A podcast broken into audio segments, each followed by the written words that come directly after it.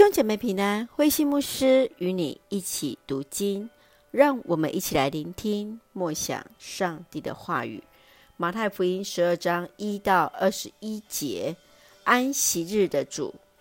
马太福音十二章接续耶稣的神迹与教导，从一到十三节是谈论到安息日的真谛和遵守的问题。最重要的是，耶稣本身就是安息日的主，更能够在安息日医治那手枯萎的人。然而，法利赛人却为此要来谋害耶稣。十五节到二十一节是引用以赛亚的话来说明上帝所拣选仆人的特质。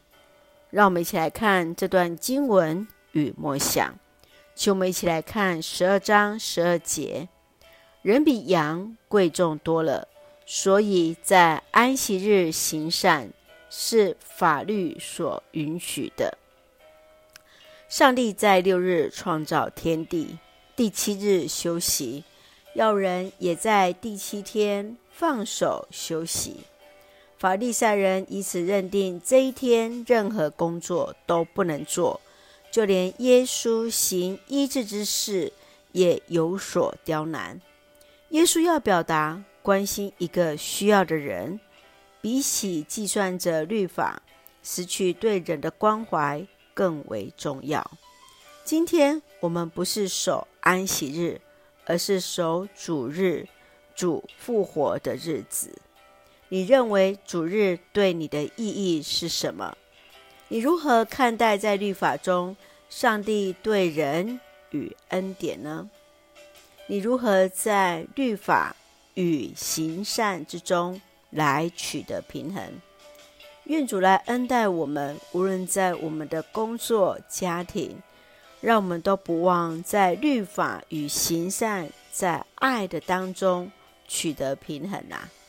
一起用十二章第八节作为我们的金句。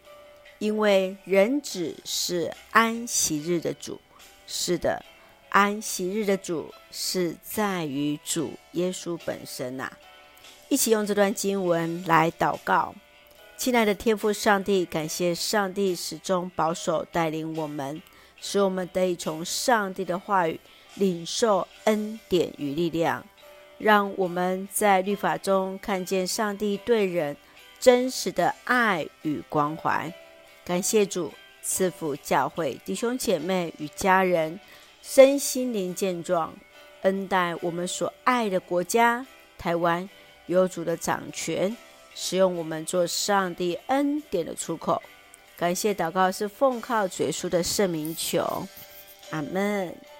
弟兄姐妹，愿上帝的平安与你同在，大家平安。